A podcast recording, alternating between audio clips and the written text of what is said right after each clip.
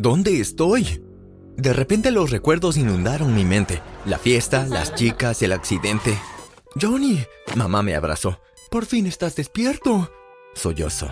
Francie, déjalo respirar. La voz jovial de papá llenó la habitación. Debo decir que se ve mejor con esos vendajes, sonrió Hilary, mi hermana, que era dos años más grande que yo, antes de darme un abrazo.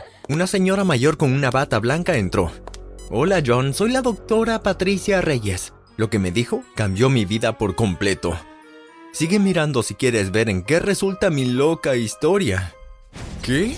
¿Cómo que tuviste que quitarme la pierna? Sentí náuseas. Pero la escuela, el béisbol, el hockey, mi beca. Enterré mi cabeza entre mis manos y lloré. Hilary me sostuvo en sus brazos mientras mamá y papá salían de la habitación para conversar. Todo estará bien, Johnny. Más tarde me dieron de alta y me pude ir a casa. Las cosas estaban tensas financiera y emocionalmente en casa. Una noche mis padres discutían por las facturas y los oí decir que necesitaban un milagro. Necesitaba ayudarlos, pero ¿qué podía hacer? Me senté en la habitación, escuché un golpe en la puerta. Hilary entró con un par de muletas y me las dio. El hermano de Allison, Todd, dijo que podías tener estas. A él lo ayudaron mucho después de su accidente de fútbol. Gracias, Hill. Mi hermana me besó en la frente antes de irse. Dos semanas después, papá y mamá acordaron que era hora de que regresara a la escuela. Llamaron a la puerta. Veo que te ves tan bien como siempre. Brendan, mi mejor amigo, me saludó con un abrazo. Me reí. Será mejor que nos vayamos, no quiero llegar tarde al primer día. Las siguientes semanas comencé a sentirme más como yo mismo. Un día Brendan irrumpió en mi habitación con su teléfono en la mano. Hey Johnny, mira esto. Brendan me pasó su teléfono. Protec Company está lista para retribuir. Gane una de nuestras piernas ortopédicas hoy. Decía que para ganar, la familia o los amigos del individuo debían crear un video que mostrara por qué merece la pierna. El costo de cada pierna era de 30 mil dólares y había tres piernas para ganar.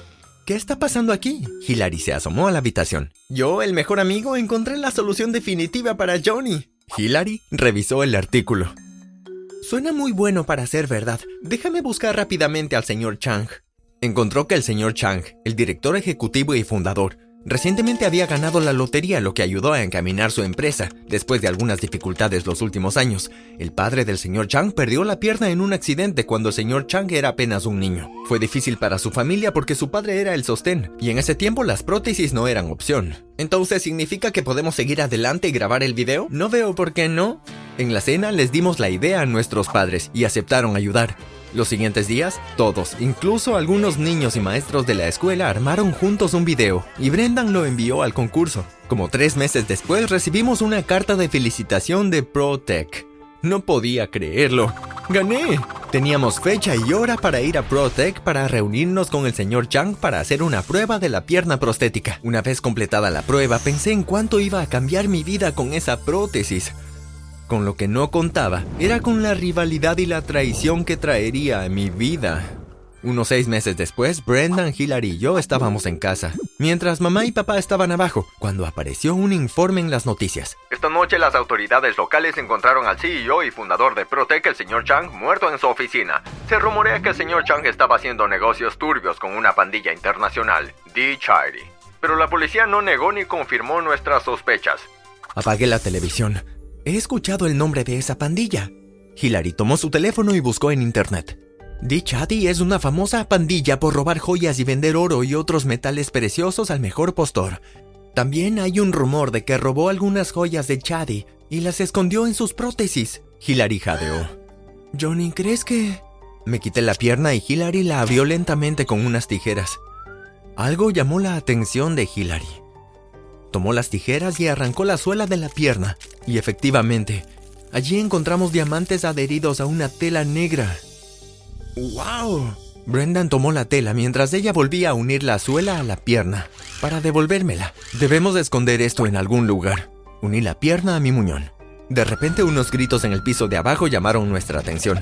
Hilary y yo bajamos corriendo. En la cocina había cuatro hombres, dos de ellos atando a nuestros padres a las sillas de la cocina. Uno de los hombres caminó hacia nosotros con una sonrisa diabólica. Estamos buscando a la persona en la casa con la pierna prostética. Deja en paz a mis hijos. Papá luchó contra sus cuerdas. Uno de los hombres golpeó a papá en la pierna. Papá huyó del dolor y el hombre se rió. Bueno, esa no es la pierna ortopédica. ¿Debería probar con la otra? No, grité. Papá suplicó. Johnny, no. Yo soy quien quieres. Uno de los hombres agarró a Hillary y la ató a la silla mientras me ordenaba quitarme la pierna. Mis manos temblaban mientras lo hacía. Tan pronto como entregué la pierna me ataron junto a mi familia. Vimos cómo los hombres desarmaban la pierna y la registraban. Cuando no encontraron nada observé cómo destrozaban la pierna contra la pared y luego arrojaban los fragmentos al suelo. Los siguientes 15 minutos los hombres destrozaron la casa y robaron todo lo que pudieron llevarse. Hillary pudo aflojar sus cuerdas y desató a todos. Inmediatamente llamó a la policía y Hillary llamó a una ambulancia para papá. Primero llegó la policía y luego la ambulancia. La policía interrogó a Hillary y luego siguieron a mamá y papá al hospital para interrogarlos. Siento mucho lo de tu pierna, John. Hillary apretó mi mano. Está bien, con los diamantes puedo conseguir otra. Me pregunto dónde se escapó Brendan. No puede estar en la casa o los hombres lo habrían atrapado. Miraré afuera. Hillary desapareció por la puerta. Regresó 15 minutos después. No veo a Brendan por ninguna parte. No creerás que se escapó con los diamantes, ¿no? No, él nunca haría algo así. O eso pensé. Esta semana Brendan no fue a la escuela ni contestó ninguna llamada. Hillary también pasó por su casa ya que vivía al final de la calle, pero su mamá, la señora Pinder, dijo que estaba demasiado ocupado, que no podía salir. No puedo creer que Brendan nos traicionara como si nada, dijo Hillary mientras se sentaba en mi cama. Tampoco puedo creerlo, créeme. Entremos a su casa. Me sorprendí. ¿Qué? Me escuchaste. Entremos a su casa. No me emocionaba la idea pero me di cuenta de que no teníamos opción. Más tarde vi cómo Hillary ajustaba un micrófono y una cámara a su ropa. Se aseguró de que todo se transmitiera a mi laptop. Está bien, te veré en un rato. Hillary tomó la linterna de mi escritorio. Hill, ten cuidado. Me besó, sonrió y salió de la habitación sin decir una palabra. Me senté nervioso mientras veía a Hillary acercarse a la casa de Brendan. Fue a la parte trasera, abrió una ventana y se deslizó dentro. Rápidamente se dirigió a la habitación de Brendan. Él no está aquí, Johnny. De repente la luz se encendió y Hillary se encontró cara a cara con la señora Pinder. ¿Qué haces en la habitación de Brendan? Estoy preocupada por él. Johnny y él son inseparables. Lo siento mucho, yo solo... Hillary se echó a llorar, lo que hizo que la señora Pinder también llore. Entre lágrimas, reveló que ella y su esposo habían recibido un mensaje de Brendan diciendo que necesitaba tiempo para sí mismo. Dijo que contactaron a la policía, pero que dijeron que no podían hacer nada, ya que él era mayor de edad. Hillary le dio las gracias y salió. ¡Esa víbora! Golpeé mis puños contra el escritorio con enojo. Cuando Hillary llegó, le dije que tenía un plan. Le dije que no se preocupara y nos fuimos a dormir.